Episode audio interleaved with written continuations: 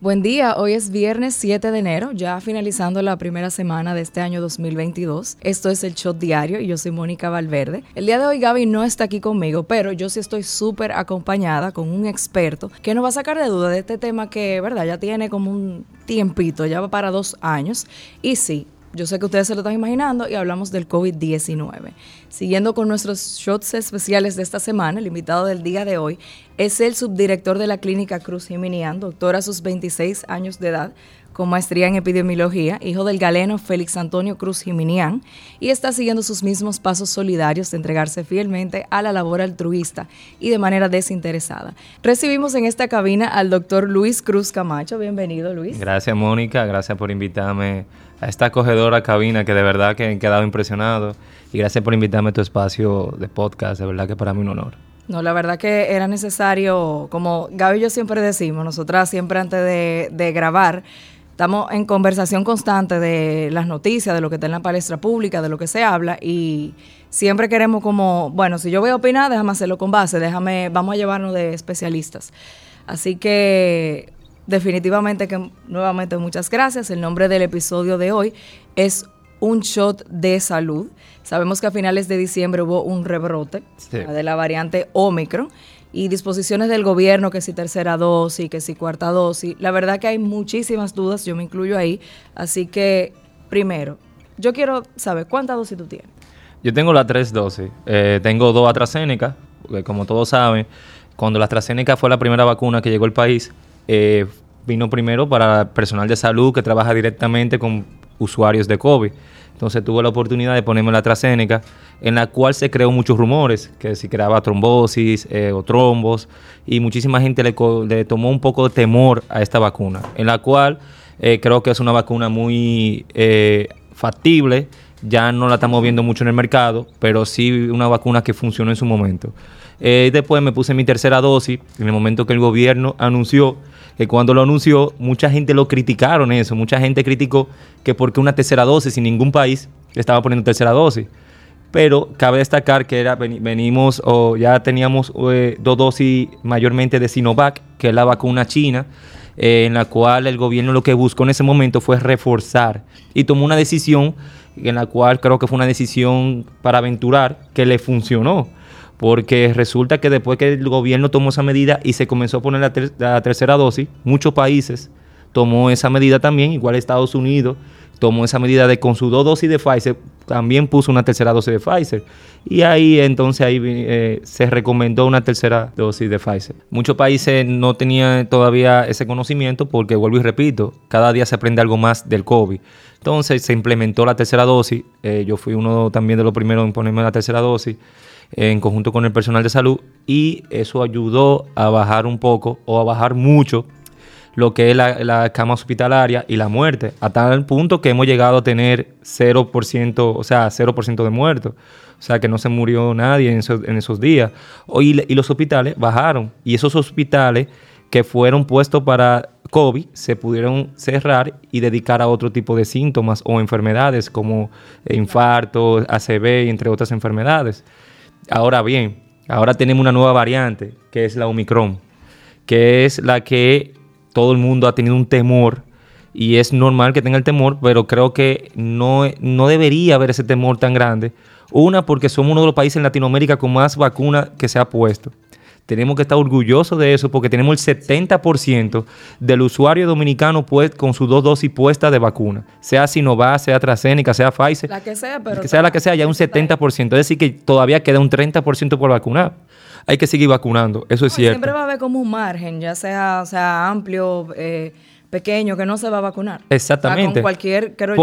y hay que respetarlo, pero también eh, creo que esas personas que no se quieren vacunar, creo que deberían analizarse y autoevaluarse y proceder a vacunarse, porque, por ejemplo, lo malo de esta variante nueva que anda, que se ha demostrado o se ha visto que la persona que le da esta variante, le da persona con, con vacuna, porque ojo, que tú te vacunaras no significa que no te va a dar el COVID. Sí te va a, dar el COVID. Iba yo, o sea, y algo que yo evito, porque tú me dijiste que aquí podemos hablar. No, no, todo lo que quieras.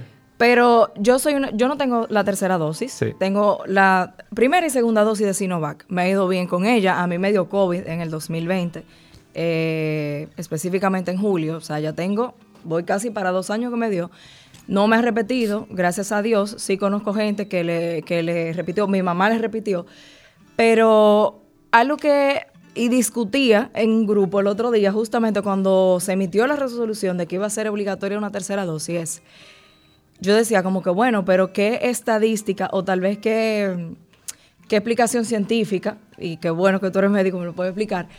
O sea, ¿qué hay que te asegura que una tercera dosis, o sea, entre las personas que tienen dos dosis y una tercera dosis, qué comparativo yo puedo hacer? Y tal vez tú que estás todos los días en eso, eh, de que me van tengo menos posibilidades de que me hospitalicen. Y más con, ahora estamos enfrentando una variable, que ya lo mencionabas, la variable Omicron. Sí. Que creo que hay un temor, yo estoy en la misma página, y qué bueno que tú médico estás en esa página, de que la gente tiene un temor tal vez innecesario, porque evidentemente dura menos días, eh, es más, da más suave, es una, sí está repitiendo, está haciendo que la persona que ya le había dado le repita, pero evidentemente es como un resfriado, bien lo decía un, doctor de la, de la Universidad Johns Hopkins, Johns Hopkins, Hopkins el otro día, que realmente es, o sea, hay, hay como un temor que no, tiene, que no vale la pena, y yo creo, tal vez decíamos el otro día, que pudiera ser, ¿tú crees que esta pudiera ser, con esta variable ya pudiera ser que el virus se quede en circulación? Ya que realmente a lo que, bueno, o sea, sí, yo salgo con, me da el Omicron, por ejemplo, me da esa cepa, yo salgo, se lo contagio a otra persona, pero menos personas están siendo hospitalizadas. Eso es a lo que se debe, tal vez puede deberse a la vacuna. Exactamente. Pero, ¿tú crees que con esto es un virus ya de circulación? Mira, eh, con lo que ha dicho, es normal que, por ejemplo, se han creado muchos rumores con el Omicron. En primer lugar, como me, comenzaste a decir en el inicio, que nada más tiene tu dos dosis, se ha recomendado una tercera dosis después de los seis meses. ¿Por qué? Por ejemplo, el profesor Peter Hottes, que ya es un médico científico de Texas, eh, bien popular, él demostró eh, en base de estudios científicos, ojo, yo nada más me llevo de estudio, que las personas que tienen sus dos dosis puestas, él hizo varios estudios con la Sinovac, él hizo estudios con la Pfizer, él hizo estudios con la Moderna, cada una variaba, pero se demostró al final que la persona que tiene sus dos dosis puestas, a los 25 semanas después de tener sus dos dosis, comienza a bajar la inmunidad contra las variantes nuevas. Es decir, que de un 65% que tenía la persona para que no le diera el COVID o no tenga, o sea, o que no pueda contagiarse de COVID, a las 25 semanas después de ponerse su segunda dosis, tenía un 25% de probabilidad. O sea, bajó mucho. Pero él demostró que con la persona cuando se ponía un refuerzo de una tercera dosis, comenzaba a subir a un 80% ese refuerzo a las nuevas variantes del COVID. Es decir, que es recomendable la, tercera dosis o, un, o la famosa refuerzo de vacuna. Sí, es totalmente recomendable porque no solo tenemos la, variante Omicron, hay cuatro variantes. Tenemos sí. la gamma, está la delta, está la mu, está la, eh, beta y está la Omicron. Ya aquí también tenemos circulando, aparte de la Omicron, tenemos la delta. Ojo, ¿qué pasa con la variante Omicron? Y disculpa que me voy así, con la variante Omicron es mucho más transmisible, o sea, es más contagiosa que la variante Delta. Y, qué y así como tú decías, los síntomas son menos leves, pero solamente se ha demostrado en personas que han tenido su dosis puesta. Tenemos que hacer un estudio científico con las personas que no estaban vacunadas. Es difícil aquí porque lo que quedan son el 30% de la paciente vacunado. Pero sí yo he tenido paciente interno en la clínica Cruz Jiménez que no están vacunados y que te han, contagiado y están entubados. O sea, hay que ver si los síntomas... y estaba leyendo de camino para acá que los síntomas que da la Omicron, que es la variante que todo el mundo está hablando, a los pacientes que no se han vacunado sí le da fuerte. O sea, que no nos podemos descuidar con esas personas que no se han vacunado. ¿Y cómo podemos salir de esto? Bueno, vacunándote. Ahora bien, yo me he vacunado y me dio el COVID. ¿No tengo nada que preocuparme? Sí, ¿qué pasa con esto? Cada vez que una persona le da el COVID, tú estás a propenso de que esa variante, ese virus se pueda mutar, o sea, mutar, dentro de, ti. de mutar adentro de ti y puede crear otra variante. Porque cada vez que yo te transmito la enfermedad o te transmito el virus, esa transmisión que hay, puede haber errores en la mutación y puede crear lo que es la nueva variante. ¿Y qué pasa con esa nueva variante? Lo que estamos tratando de evitar es que no sea o sea, que no se pueda combatir con las vacunas que tenemos, que eso, eh, eso, es lo que nosotros tenemos miedo como médicos o los científicos dominicanos tienen miedo de que esa, por, ejemplo en Botswana, eh, que ahí fue que se, o sea, se conoció sobre esta nueva variante, nada más hay un 20% de personas vacunadas en ese país entero.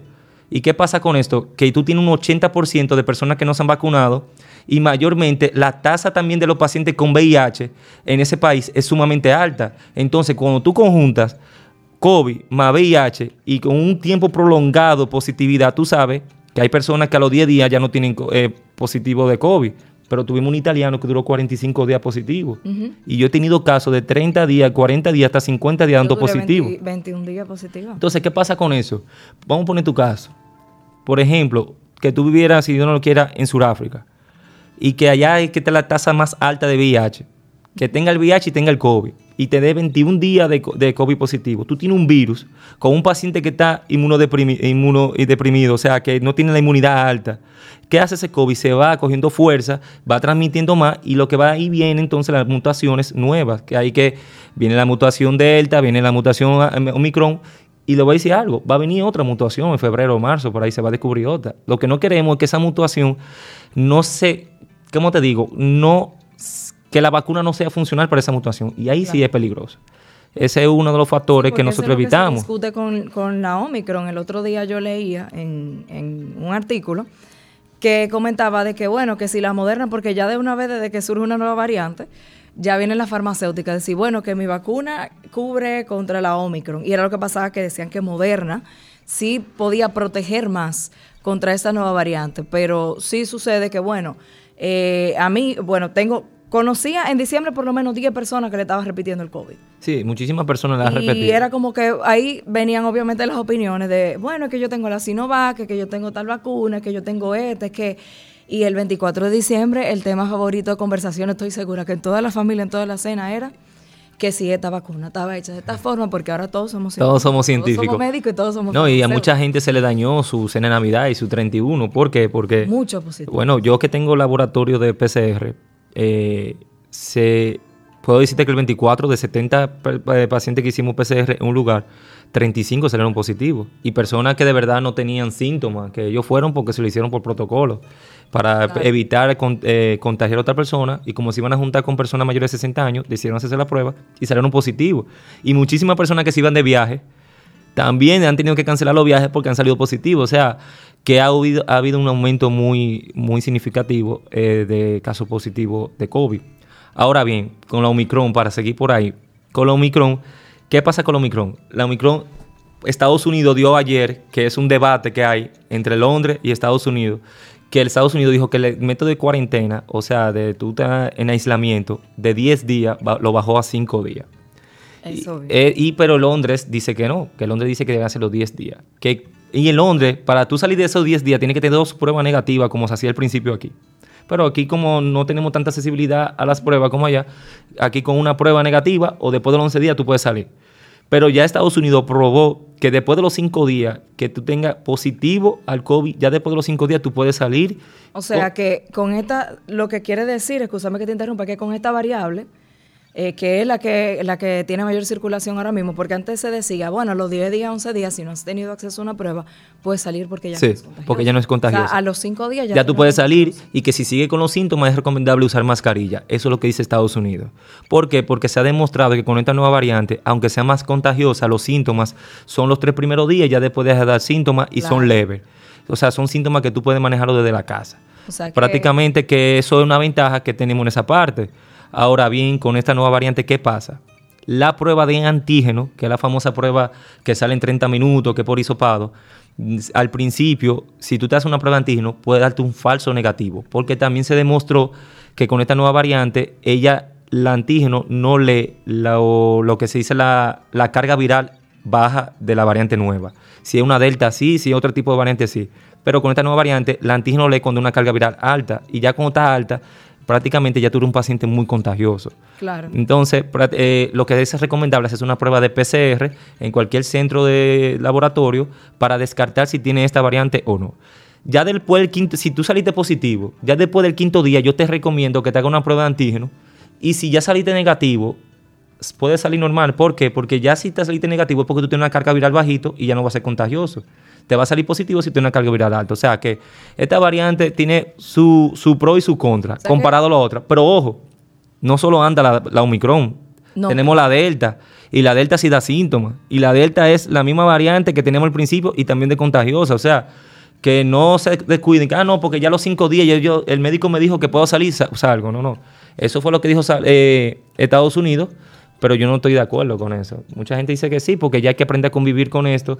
Hay que aprender a, A convivir. eso iba, o sea, tú crees que, bueno, veo que no estás de acuerdo, pero pero se dice que, vuelvo, lo repito, Pero que yo no estoy de acuerdo por la imprudencia. solución de esta vida que nos resta con COVID, porque uno se, uno se pensaría, ¿hasta cuándo? O sea, Es que yo no estoy de acuerdo por la en imprudencia. marzo- en cuatro meses, bueno, ya en tres meses, vamos para dos años en esto. Sí, vamos para dos años. O sea, yo creo que, que sí, que van a venir variables, que como dices, Van a, van a seguir viniendo variantes. que la Omicron va a mutar en otra Va- va- persona va a y ven- va a, surgir, va a surgir otra. Por ejemplo, la Omicron, en cuatro meses se van a olvidar de la ¿qué Omicron, va a venir otra. puede ver? O sea, Lo que hay que aprender a vamos a- convivir Exacto. Con, esta, con este virus. Eh, por ejemplo, me estaba diciendo una doctora, colega, que va a llegar un tiempo que de 10 días lo bajaron a 5. Y ya de 5 días tú no vas a tener que hacer cuarentena. Y luego no va a haber que usar mascarilla. No va a tener que usar mascarilla. Ahora sí, vamos a tener que ponernos refuerzos. Ya como el gobierno... Como la influenza. Exactamente. Ustedes saben que el virus de la influencia, que está tipo A y tipo B, hay que ponerse un refuerzo de vacuna anualmente, obligatoriamente. No obligatoriamente, porque es opcional, pero hay que ponérsela porque, por ejemplo, ahora mismo hay un brote de influencia. Y muchísimas... Y eso es fuerte. O sea, los síntomas que da es prácticamente para tú quedarte en tu casa acostado, porque te da malestar general, una fiebre muy yo- alta. a mí me dio en el 2019, yo duré dos meses mal. No, y te lo De ese creo. y de esos dos meses duró un mes en mi casa. Te lo creo, porque muchísimas personas cuando van con esos síntomas, que se, que tú lo ves que se, prácticamente tirándose en el suelo con una fiebre altísima, un dolor muscular, o sea, es grave. Cuando tú lo comparas con el COVID, es grave. El COVID lo único malo es que cuando te afecta los pulmones ya llega una etapa que te puede... claro. eh, No, puede- y la gente se descuida porque a eso, qué bueno que mencionamos la influenza. O sea, en diciembre sucedía que, que mucha gente decía como que, bueno, tengo, eh, se puso de moda, anda una gripe mala rarísima. Pero esa gripe mala rarísima muchas veces era la influenza. Lo que pasa es que la gente entiende que se, hace, se hacía prueba de COVID. Ah, esto no es COVID, no importa, pero la influenza es muy y no hay y no, y no hay tanta prueba de Está influ- muy fuerte. O sea, a mí me han dado las dos cosas, COVID e influenza. Y la influenza es la peor cosa que Sí, me ha dado en mi vida. Muchísima Es- gente me ha dicho esa parte. Bueno, es no lo puedo peor que me ha dado en toda mi vida. Es- O sea, es, es horrible. ¿no? Y también es más difícil diagnosticar la influencia porque las pruebas no son tan asequibles Claro. eh, como la, la de COVID. Una prueba de influencia cuesta. Y, no, y yo- no cualquiera que se puede hacer también, por ejemplo, tú te, uno se pasa un panel respiratorio. y el panel respiratorio no lo cubre los Pero seguros. eso no lo cubren los seguros. y cuesta de panel 10 mil pesos en adelante. cuesta 13,000 pesos. Bueno, eso, eso es lo que te digo, que de 10 mil pesos en adelante. Ah, cu- es muy caro. Es costoso, es decir, que no todo el mundo tiene esa accesibilidad para saber si. y entonces le quieren achacarnos una simple gripe. Sí. O es el cambio climático que tenemos aquí en República Dominicana. O sea, sí, sí, totalmente. son tantas teorías que vienen. Pero yo creo que va a llegar un punto que, por ejemplo, ya el gobierno anunció una cuarta dosis. Mucha gente dice, ¿y por qué una cuarta dosis si todavía falta mucha gente con tercera dosis? Bueno, que ya se ha demostrado que van a necesitar un refuerzo cada seis meses o anualmente, obligatoriamente, porque y mayormente la gente que tiene más de 60 años Claro. y ya se van a comenzar en enero a vacunar a los niños de 5 a 12 años, que antes no se va, no, no- bueno, actualmente no se están vacunando. Aquí el país nos están vacunando. Que eso también es uno de los problemas que tenemos actualmente, que todavía tenemos muchas personas sin vacunar adultas por condiciones de salud que tal vez el médico no le, no le permite vacunar, y tenemos muchos niños de 5 a 12 años que ningún niño se han vacunado de 5 a 12 años. No, Entonces, pero al niño le da igualito. eso fue una pregunta que tú me dices, ah, no, si me da un micrón yo estoy bien. Bueno, tú puedes contagiar a esas personas, a esos niños o a esas, a esas personas adultas vulnerables, que también ahí sí puede tener complicaciones. Claro. O sea, que esos son varios factores que hay que seguir cuidándonos. Pero ya cuando esos niños se vacunen, que ya van a comenzar en enero un plan de vacunación contra esos niños, podemos decir que ya los días de cinco días podemos ir eliminándolo próximamente. Claro, el tema que- de, la, de la cuarta dosis, hablando de la cuarta dosis, que Eso trae y mucho- es la, y es la incomodidad que he visto en muchas personas, sobre todo en redes sociales. Ayer, o sea, el otro día se desató muchísimo comentario, porque la gente que si estoy en contra, que si estoy a favor, pero yo siento que la mayor incomodidad de la gente que sientan que el gobierno toma las decisiones por tomar, bueno, está pasando algo, eh, eh, a ciega, déjame yo, eh, va, ok, vamos a poner una cuarta dosis. Y ahora es, es- es obligatorio una tercera dosis. O sea, lo, que, lo que siento es la incomodidad de la gente de que es muy improvisado. Es falta de información, creo. Y es exacto, eso es lo que quiero Yo saber, creo- que, yo- que nos arrobes luz, decía, Yo- falta de información, de, de qué tan efectivo es, porque eso es lo que sucede. Yo- que ahora van, a, ahora van a venir con una quinta, con una sexta. y no le dan la información correcta, nada más lo, lo ejecutan y ya eso es. Eso fue igual que la tercera dosis y fue igual que todas las dosis que han puesto. Yo lo que creo que, es de- eh, o sea, uno de los errores que ha cometido el Ministerio de Salud Pública es, las, es la información correcta y también llevarle esa información prácticamente llana al Educar público. a la gente. Educar, porque antes Han hecho campaña educativa. es uno de los errores que ha cometido, por Aquí ejemplo, esta dan- gerencia. Aquí se dan la- las, las noticias y se dice, bueno, eh, está sucediendo esto, pero nos estamos enfrentando a una población que hay que hay que hacer campaña educativa, hay que educar, o sea, nos enfrentamos ahora a los fake news, a que cualquier cosa, todo el mundo Que tiene son unos factores que hay ahora. A ver, a leer cualquier cosa y muchas veces vemos que bien tú lo mencionabas ahora que este país ha sido ejemplo para otros países, pero una persona que no esté educada lo que va a pensar es cómo este país va a ser ejemplo, porque no, no encanta sabotearnos también. Eh, eh, no, no, es sea, así. ¿Cómo vamos a ser ejemplo? Eso no es verdad. Pero puede ser que sí. Lo que pasa es que no hay una campaña El, pro- el problema es que, aparte de que no hay una campaña educativa como lo teníamos antes, eh, por ejemplo, cuando había época de dengue, tú veías todas las charlas, tú, también tenías conocimiento de que los médicos iban de la atención primaria a enseñarte cómo, cómo limpiar y toda esa charla informativa ya no está como antes. Por ejemplo, el Zika, me acuerdo cuando el Zika salió, una de las cosas que más más predominante fuera la publicidad. Hasta en el aeropuerto tuve un anuncio de cómo evitar el Zika y la influencia en su momento. O sea, Sí. ya toda esa publicidad masiva que tenía el Ministerio de Salud Pública ya no está. Entonces, ¿qué pasa al tú no prevenir? Han querido ejecutar decisiones tan drásticas sin información. ¿Y qué provoca esto? Que, el peri- que personas con muchos seguidores en redes sociales anti que no están de acuerdo con eso, le crean, porque ahora todo el mundo por redes sociales, le crean una información negativa, que la vacuna no sirve, que la vacuna te puede dar COVID, voz que para qué vacunarte, para qué la obligación, porque ahora son de todo, ahora son científicos, abogados, son todo. Que porque, que por ejemplo, yo estuve de acuerdo con la tarjeta, a mí, me- a mí me insultaba mucho cada vez que yo iba a un programa de radio. Yo me acuerdo que yo fui, cuando quisieron hablar del tema de la vacuna de los niños que se vacunaron, yo dije que sí.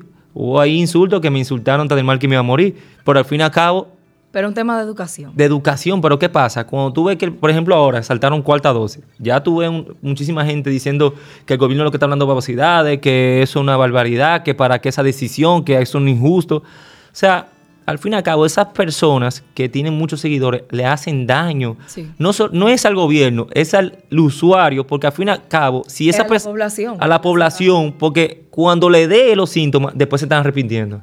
Y ahí sí es verdad que tú no. Bueno, ayer llegó una persona con dos dosis puestas eh, y llegó grave, muy grave. Ahí está, que desde que llegó había que entubarla. Wow. Pero ya estaba de desacuerdo con una tercera dosis porque por una persona ya con 80 años, diabética, hipertensa, con un cáncer, o sea, ya tenía varios factores. Y eso pasa mucho, que cuando una persona muere, todos se lo quieren achacar a la vacuna A o la al COVID. vacuna. Pero hay que ver desde atrás qué tenía ese Que paciente. todavía estamos en prevención de crisis. Yo no, no entiendo por qué es que no se Pero que la gente ya está- como algo de un virus que va a circular. La influenza fue así mismo. Hubo una pandemia en el 2009. Entonces esa vacuna que no hemos puesto. se quedó de circulación y bueno, obviamente la influenza siempre ha existido, pero hablo de esa de esa influenza en específico de la H1N1 y eso se quedó y la verdad es que siento que todavía se ve como que estamos previniendo una crisis, como que estamos reaccionando, es todo muy reactivo y no se está viendo como un tema a largo plazo, porque estamos caye- eh, caemos en ser cortoplacistas muchas veces. Y creo que es eso, creo que ahí es que está el tema de que bueno, va- vamos a, a actuar porque la gente lo que necesita es saber que estamos haciendo algo. Eso, Ahí es que está el tema. Eso es así, pero yo lo que creo que el gobierno debe tomar medidas más eh, educativas, así como Sí. hablamos, no solo para esta enfermedad, porque vuelvo y repito, eh, también estamos el COVID. Y ya como tú y yo hablamos, dos o tres meses podemos, podemos seguir con el COVID. Y vamos a durar un año más. Todavía estamos el año que viene y vamos a seguir hablando del COVID. Claro. Pero ¿qué pasa? También hay otras enfermedades que debemos cuidarnos. O sea, que yo creo que el gobierno tampoco se debe descuidar mucho, eh, hablan- eh, enfocándose tanto en COVID que se ha descuidado de otra materia, como el VIH. Se ha descuidado también del dengue, se ha descuidado de la influencia, que ahora que ya hay un aumento de casos han querido Pero tomar el control. mismo- de, de cosas como, bueno, que no son virales, pero del mismo cáncer. Del mismo cáncer que Porque aquí la verdad es que uno ve las estadísticas de personas que han padecido de cáncer, que han muerto de ya ha cáncer, aumentado cada día más. Y eso es alarmante. Y o uno sea, de los es casos- alarmante a la gente que le está Y uno de los casos que nadie, nadie, nadie, nadie casi habla, y discúlpame que de- me desvío un poco del tema de COVID, es de los pacientes de diálisis. Son pacientes con eh, ya problemas eh, de nefrología, o sea, problemas eh, eh, renales, que son problemas en los riñones, que tienen que dializarse. Eso es sumamente costoso. Un paciente de diálisis tiene que dializarse tres veces a la semana, do- 20 son 12 horas Y no a la aparecen semana. los órganos porque tengo un caso cercano. No, que eso- de de- de- de- de- sí, me acuerdo de que, bueno, que he intentado Y, no, aquí, aquí no parece. Bueno, yo le siempre le he dicho, conseguir un riñón en este país es mejor, es, mejor. O sea, el paciente se muere. Sí. Sin hablarle mentira, aunque suene feo, usted conseguir un riñón en este país, al menos que tenga la condición. Yo creo que ni teniendo la condición económica, porque que no todo el mundo tiene esa, eh, esa facilidad de donar un riñón. Pero eso, ¿por qué?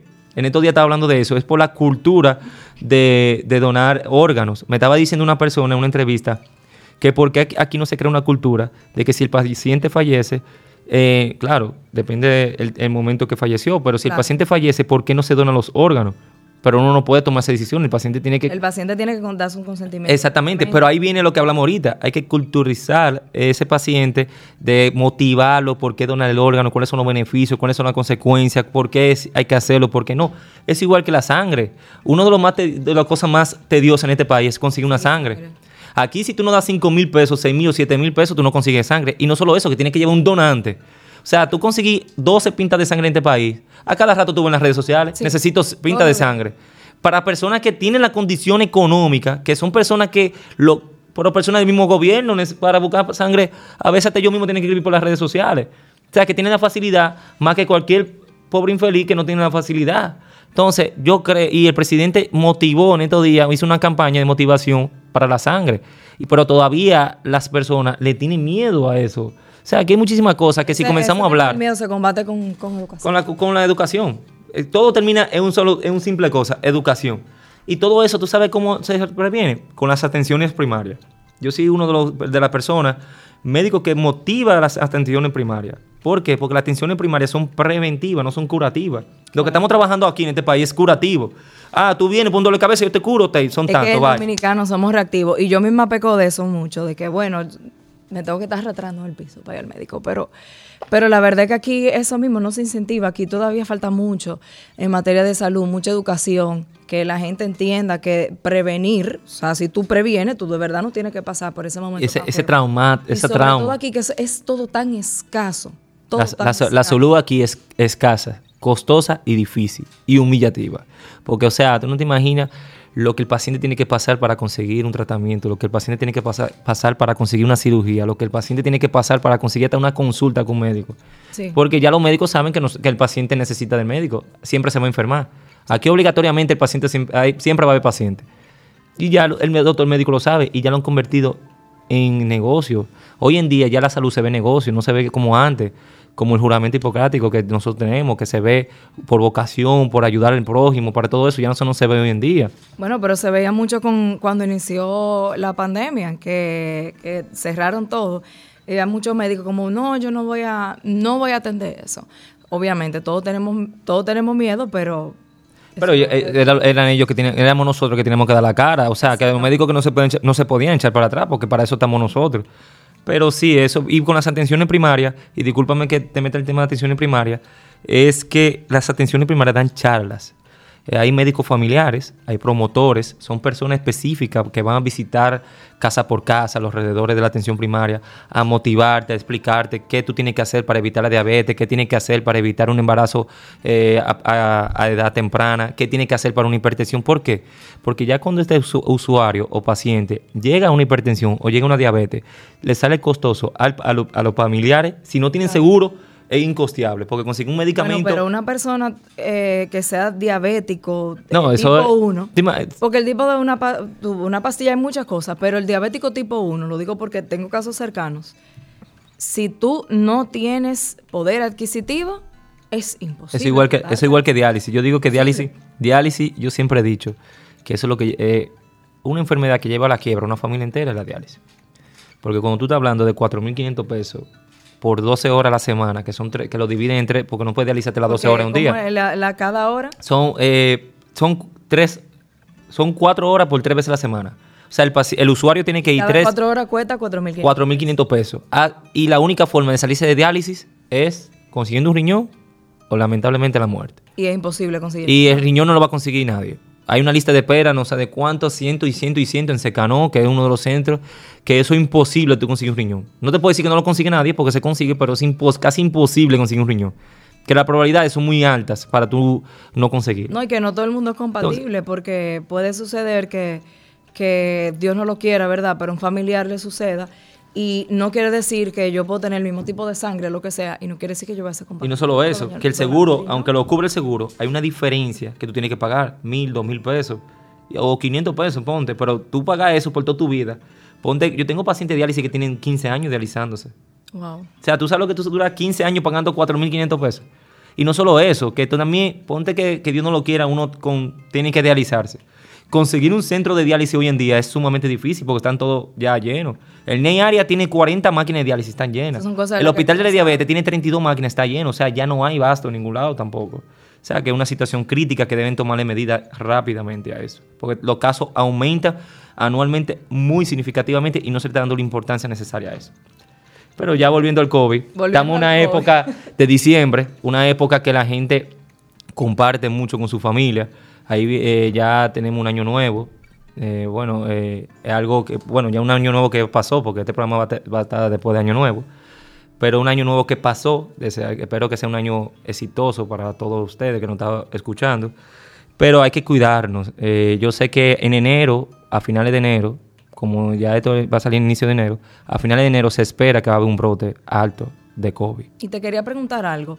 Tú que lo ves de cerca, si Salud Pública decía, comentaba en, diciembre, que, estábamos en el mejor momento de la pandemia, que... Estábamos.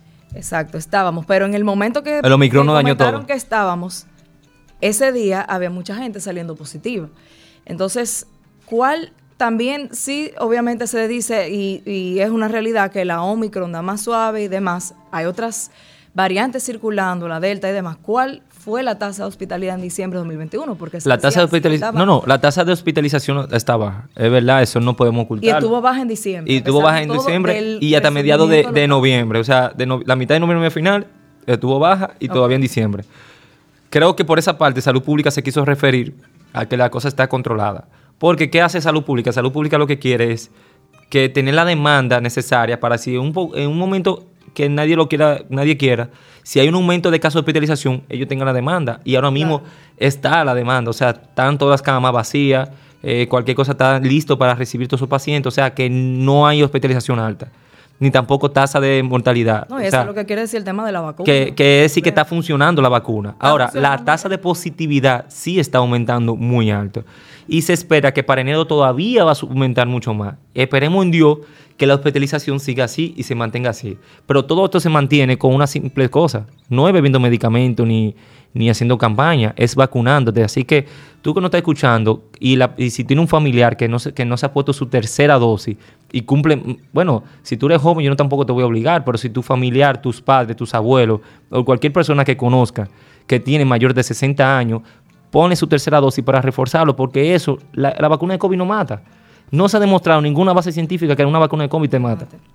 Yo no he visto ningún caso. Y tampoco he visto un caso de una persona vacunada con su tercera dosis que, se, que, que, fallezca. No he visto, no he visto. Las personas que han fallecido en nuestra institución han sido personas que no están vacunadas. Que no están vacunadas ni siquiera con una dosis. Porque vuelvo y repito, por ejemplo, voy a dar tu caso. Tú tienes tus dos dosis puestas. Sí. Se ha demostrado que, bueno, ya como te había dicho ahorita, hay un, va a comenzar a bajar un X tiempo. Por eso se recomienda un refuerzo. Pero se ha demostrado que la persona con dos dosis puestas evita que te contagie de COVID a un 65%.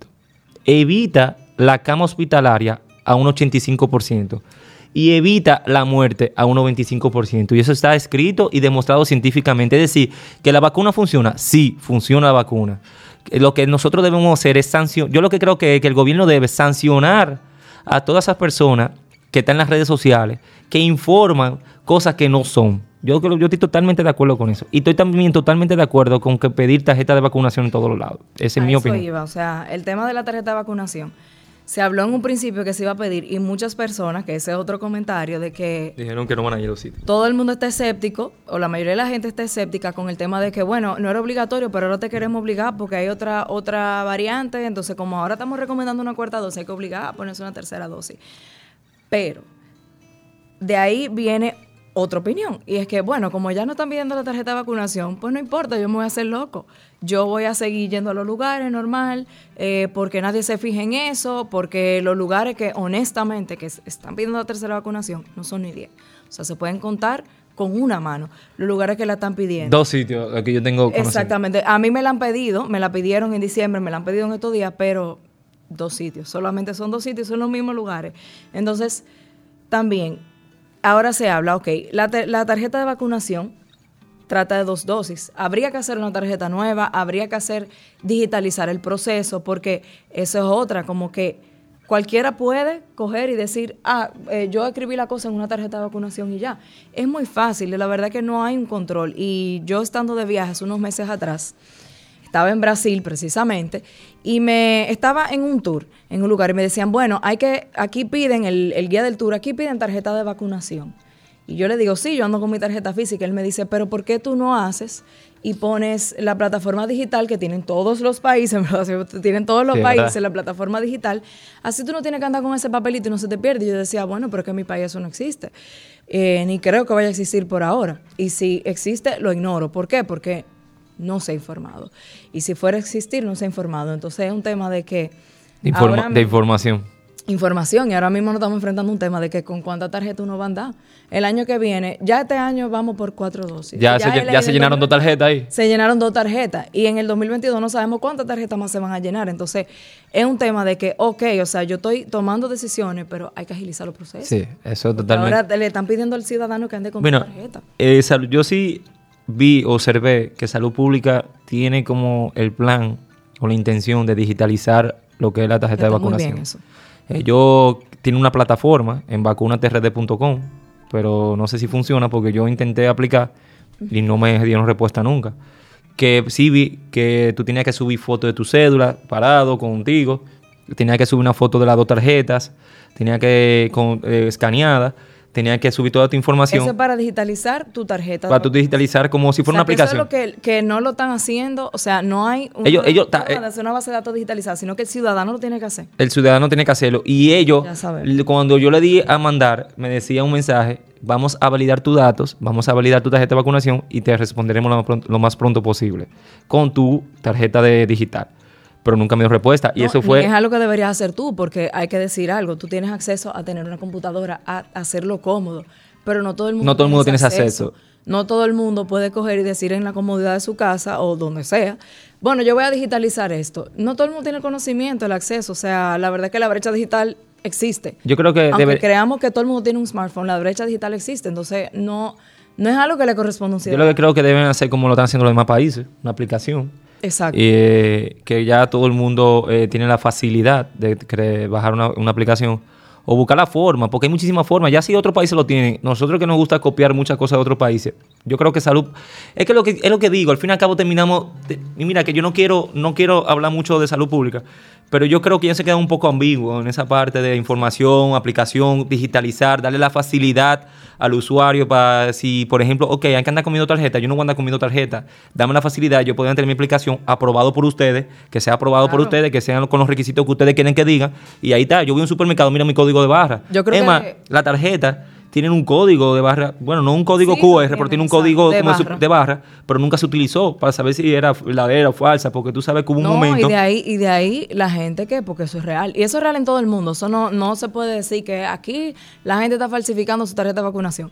Eso es en el mundo entero. Sí, eso es en el mundo en Estados Unidos han metido gente, han detenido gente por Presa por eso. Y eso, es legalmente preso. O sea que la gente que se juegue con eso, yo no sé. No, y aquí sí se ha emitido y sí se ha comunicado bastante que hay consecuencias. Mira, te voy a contar. Para el que esté haciendo eso. Pero, ¿cómo van a estar las consecuencias? Te voy a contar una anécdota que me pasó cuando la tarjeta de vacunación estaba en su momento. Fue una persona eh, supuestamente evangélica. Digo supuestamente porque si evangélica no me debió pedir eso. Ella fue a mi oficina y me dice, mira, necesito un favor tuyo, pero yo creo que tú entiendas que yo soy muy creyente de Dios, yo no quiero que tú pienses mal. Eh, yo necesito una tarjeta de vacunación falsa porque mi, pastor me dijo a mí que yo no me puedo. Mi pastor me anunció en culto que ninguno de nosotros podemos vacunar. Y, y ese fue en el momento que pusieron que como regla tiene para entrar a un establecimiento tiene que tener una tarjeta de vacunación. Y eso se cumplió. Y ella me dice, no. El primer mes se cumplió. se, se, cumplió en ese momento. Y ella me pidió esa tarjeta y eso. Y yo le dije, pero tú dime que tú no me estás diciendo esto. Una persona que de verdad sea creyente de Dios no me estuviera pidiendo algo que de verdad es inhumano. Porque tú me estás pidiendo que yo falsifique un documento, que me, te diga que tú te vacunaste que tú puedes tener el virus y poder contagiar a otra persona. O sea, son muchos factores que, que tú me estás pidiendo y así tú me estás diciendo que tú eres evangélica. Y dije, mira, de verdad, vete de aquí porque eso no lo voy a aceptar. Y eso me ha pasado muchísimo. O sea, yo recibo muchísimas tentaciones de gente que quiere que yo le cambie los resultados, de gente que quiere que yo le cambie, eh, que le consiga una tarjeta de vacunación, gente que me ha ofrecido buen dinero.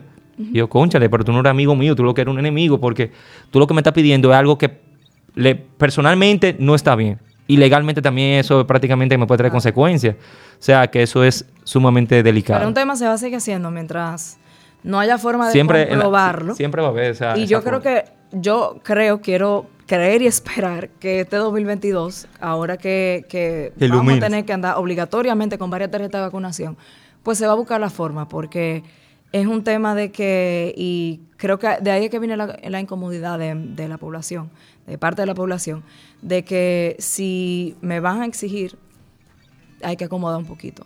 O sea, hay que hacer, hay que poner un poquito más fácil para todos, porque también a la, muchas veces uno dice como, bueno, pero eso no es nada, yo ando con dos tarjetas. No importa, no importa, pero hay personas que sí lo ven como algo. Y que sí lo ven como que, como fin de mundo y como que no ahora, y son, y muchas veces son parte de las mismas personas que crean la controversia y que desinforman al otro. O sea que definitivamente creo que, hay que hacer algo y entiendo que se, que se va a hacer. Entonces, ahora que estamos también en el 2022, en este primer trimestre vienen como 10 conciertos. O sea, y en diciembre tuvimos dos conciertos de aventura que... Que le, quieren que, le, quieren echar la culpa al concierto. Y surgió un brote. Y creo que, que, ok, si estaba el permiso o no, no vamos a entrar en materia de eso, pero ¿qué opinión a ti te merece eso? El problema es que si nosotros lo vamos a echar... Eh, es verdad, el concierto de aventura hubo mucha gente aglomerada, uno al lado de otro, sin mascarilla, no hubo un protocolo dentro del concierto, imposible tenerlo. Pero, por ejemplo, yo sí he visto mucha gente que me dice, ok, aventura, pero ir a la discoteca, que yo estoy cerrado en un lugar, porque... Hay que ser coherente. Porque hay que ser coherente, no podemos echar la culpa solamente al concierto de aventura, porque una de las ventajas que hay con este virus es que en lugares abiertos tiene menos propagación. Por eso siempre se recomienda que estén lugares abiertos. Por eso se recomendó que los restaurantes sean afuera, no adentro, nada cerrado, nada sin circulación de aire. Entonces, ¿qué pasa? Las discotecas son cerradas. Los bares son cerrados, los restaurantes ahora. No, y tú pasas por una discoteca y cualquier discoteca. Lleno. Entonces, bueno, el 31, el 31 van, tú verás cómo van a estar todas esas discotecas y bares. Entonces, si nosotros hablamos de un concierto, creo que deberíamos también hablar de los bares, restaurantes, de las actividades, eventos, de todo el evento político también que se ha hecho. O sea, son muchos factores que uno debe ver. Uno no puede más echarle la culpa a un solo concierto. Por ejemplo, el primero de enero se piensa eh, hacer una actividad de la iglesia evangélica, en la cual respeto eh, mucho. Y, estoy totalmente de acuerdo con esas actividades, pero ¿qué pasa? Esta actividad también aglomera a mucha gente porque tiene muchos seguidores. Y tú sabes que uno de los factores que aunque no me quieran, eh, aunque me quieran decir que no, eh, muchas de las personas que no se quieren vacunar son personas que, van a la iglesia, son creyentes de Dios, porque le han metido un concepto erróneo de la vacuna. Entonces, no es verdad que todos los que van a ir están vacunados a ese evento. Y es un evento que puede crear la propagación. Y se espera que para enero, a mediados de enero a finales, se espera un aumento de casos. ¿Por qué? Porque el aumento de casos que hay en diciembre, no, no, no es, ese no es el que tú estás viendo ahora. No, no, no lo ves. Este aumento que tú, tú estás viendo ahora, en un mes tú lo vas a ver. Porque los eh, casos de positividad que tuve en salud pública y todos los casos que se reportan, no es en tiempo real. Tú lo vas a ver en un mes. O sea, que en enero tú vas a ver un aumento, un aumento de casos muy, muy grande. Claro, no, porque... Entonces, viene mucho evento. Yo lo que creo es que debe salud pública tomar más medidas con los eventos. Eh, yo lo que creo que por lo menos por ahora debe suspender por un tiempo los eventos grandes. Yo creo que el tema de la digitalización también es, como, como estábamos conversando ahora, es una solución. Creo que es más sencillo el hecho de que, bueno, o sea, ok, vamos a hacer los eventos y sí, sí se puede entender y obviamente hay que buscar la manera de reactivar los diferentes sectores, porque se habla de una reactivación de la economía, pero la economía tiene varios sectores. Entonces, sí es buscar la forma o sea, buscar soluciones, porque evidentemente, como lo mencionábamos, no el virus, o sea, hay que aprender a convivir con él. Claro. Hay que aprender a convivir con esto, simplemente que hay que entender los tiempos, hay que entender también cuáles pueden ser los protocolos, hay que cambiar los protocolos porque no pueden continuar siendo los mismos que, que en el 2020. Es así. Y eso es lo que se está viendo. Entiendo que que de ahí es que viene la mayor incomodidad para las personas. Entonces ya para, para despedir, ¿verdad?, esta conversación que hemos tenido, Eh, quisiera que si algún otro mensaje que tengas del tema de vacuna, del tema del virus, de prevención, quisiera que... No, eh, que en este año 2022 desear un feliz año a todos los que nos estado escuchando, agradecerte de verdad por invitarme a hablar un rato contigo. Eh, ojo con esto, no, es, no va a ser la última variante que vamos a ver.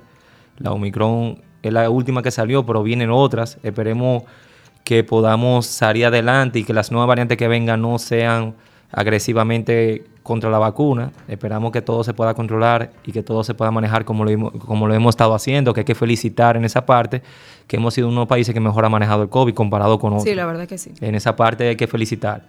Y seguir con los protocolos de salud pública, por lo menos hasta que la cosa baje un poco, para ver si ya en febrero, marzo o abril podamos reducir un poco las medidas necesarias, que eso es lo que estamos buscando. Así que... ver si, si uno se puede quitar la, estas molestas mascarillas. Esta mascarilla que molesta tanto. Pero que hay que apoyarnos. Sí, así es. Así que Dios me lo bendiga y gracias a todos por escucharnos. Bueno, desde el show les exhortamos a vacunarse, a que se cuiden, porque evidentemente mientras se cuidan ustedes, cuidan a los demás. Así es. va también para nosotros.